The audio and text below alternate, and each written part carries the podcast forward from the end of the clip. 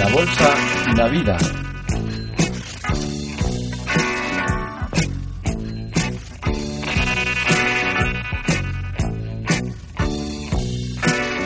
Con Paco Álvarez. Papá, primero quiero dar las gracias a las personas que han enviado correos felicitándome por mi participación en estas grabaciones de La Bolsa y la Vida. Y también quiero tranquilizar a aquellos que han escrito preguntando por mí, porque no he participado en, los dos, en las dos últimas grabaciones. Algunos hasta han pensado que me habías echado del grupo de tus colaboradores. Pues no, ¿a qué sigo? Lo, lo que ha ocurrido es que mis actividades y las tuyas pues no han permitido que estuviésemos juntos para las dos últimas grabaciones. Bueno, ahora tengo que preguntarte algo que he escuchado el miércoles y que no, y que no he comprendido, sobre las personas que echan de sus casas. Se trata de lo que ha dicho un señor, que creo que es un político importante, sobre las familias que se quedan sin casa y que están contentas porque se pueden comprar otra. No lo entiendo. Yo creía que las familias que echan de sus casas no tienen dinero, no tienen dinero para pagarlas y por eso se les echa. Entonces, si no tienen dinero, ¿cómo se pueden comprar otra casa?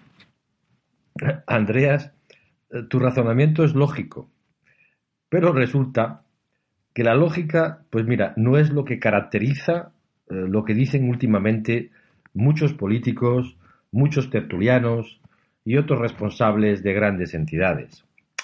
Mira, el señor que ha dicho eso, a lo que has hecho referencia, se llama Vicente Martínez Pujalte y es el portavoz del Partido Popular en la Comisión de Economía del Parlamento Español.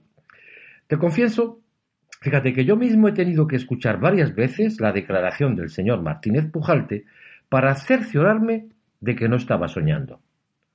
Hombre, sinvergüenzas hay muchos en todos los sectores que se aprovechan de cosas diferentes y variadas. Y en el sector político, pues fíjate, no digamos. Pero después de todo lo que ha llovido con el tema de los, de los desahucios, las desgarradoras imágenes que hemos podido ver en la tele cuando se realiza un desahucio, los suicidios y otras desgracias familiares que vemos y escuchamos todos los días, decir que la dación en pago daría lugar a que los desahuciados no pagasen lo que deben y luego se puedan comprar otra casa es un insulto a la inteligencia y a la dignidad humana. Es un insulto a la inteligencia porque la dación en pago significa que se pierde el dinero que se ha pagado por la hipoteca hasta el momento en que tiene lugar el desahucio. Y el señor Martínez Pujalte indica con su declaración que las familias desahuciadas estarían súper contentas de perder dicho dinero, lo que es simplemente una aberración. Quizá el señor Martínez Pujalte, cuando hizo esa declaración, estaba pensando en algún conocido suyo, o a, bueno, a lo que él está acostumbrado a escuchar en su entorno próximo. Pero bueno, generalizar en este tema, como acabo de decir, es también un insulto a la dignidad de las familias desahuciadas o que están amenazadas de desahucio. Podemos pensar también que el señor Martínez Pujalte quiso añadir su granito de arena ese mismo día a las declaraciones que hizo la señora de Cospedal, secretaria del Partido Popular. Aunque bueno, más tarde desmintió lo que hubiese dicho. La señora de Cospedal, al parecer, dijo que los militantes del Partido Popular y solo ellos se privaban de comer para pagar la, la hipoteca. Espero que el desmentido corresponda a la realidad, porque si no creo que el señor Martínez Pujalte y la señora de Cospedal están haciendo un flaco favor a la ya muy deteriorada imagen de los políticos que, recordemos, según la última encuesta del CIS, es una gran preocupación para la ciudadanía española. Me parece adecuado recordar también, para los que se les haya olvidado, que los políticos deben estar al servicio de la ciudadanía y no lo contrario aunque solo sea porque es la ciudadanía la que les paga, aunque no haya votado por ellos. Papá, has hablado de lógica, que es una palabra que utilizas mucho. y he ido a leer lo que decía la palabra lógica en el diccionario de la Real Academia de la Lengua. El diccionario dice lógica, ciencia que expone las leyes, modos y formas del conocimiento científico. No entiendo nada.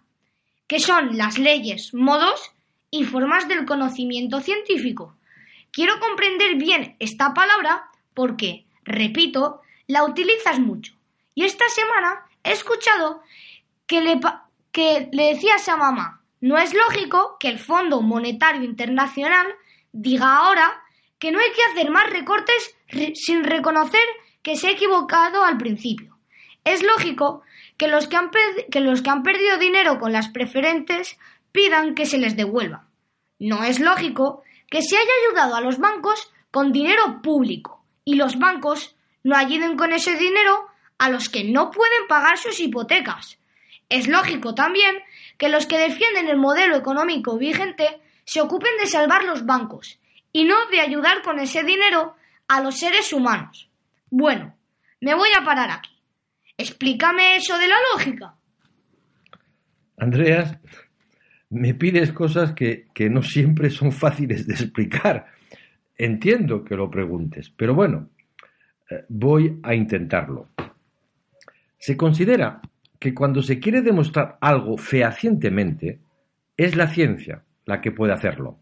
Y la ciencia describe qué leyes, modos y formas del conocimiento utiliza para demostrarlo. Cosa, fíjate, que no ocurre cuando alguien te dice esto es así porque te lo digo yo. Hay que dar pruebas fehacientes de que lo que se dice se puede probar. Por ejemplo, si tú existes, la ciencia ha demostrado que eres el resultado de unas células que se han reproducido tras el encuentro de un óvulo y de un espermatozoide. Es decir, que no has llegado en el pico de una cigüeña que viene de París, como muchos niños creen. Otro ejemplo es que durante muchos años la gente creyó que el Sol era el que giraba alrededor de la Tierra, porque la religión impuso esa creencia sin demostrarla, y la ciencia demostró que era al revés. Te puedo dar miles, pero vamos, miles de ejemplos, pero creo que no es necesario. Quédate con la idea de que lo que es lógico es lo que tiene sentido y además está demostrado. Pues bien, en función de lo que te acabo de decir, se explica lo que has escuchado que yo le decía a mamá. El Fondo Monetario Internacional fue el primero que dijo, tras el estallido de la crisis económica, que los países tenían que hacer recortes, muchos recortes. Y ahora dice que exageró. Esto significa que se equivocó y no es lógico que ahora reconozca que se equivocó y no destituya a todos aquellos que se equivocaron.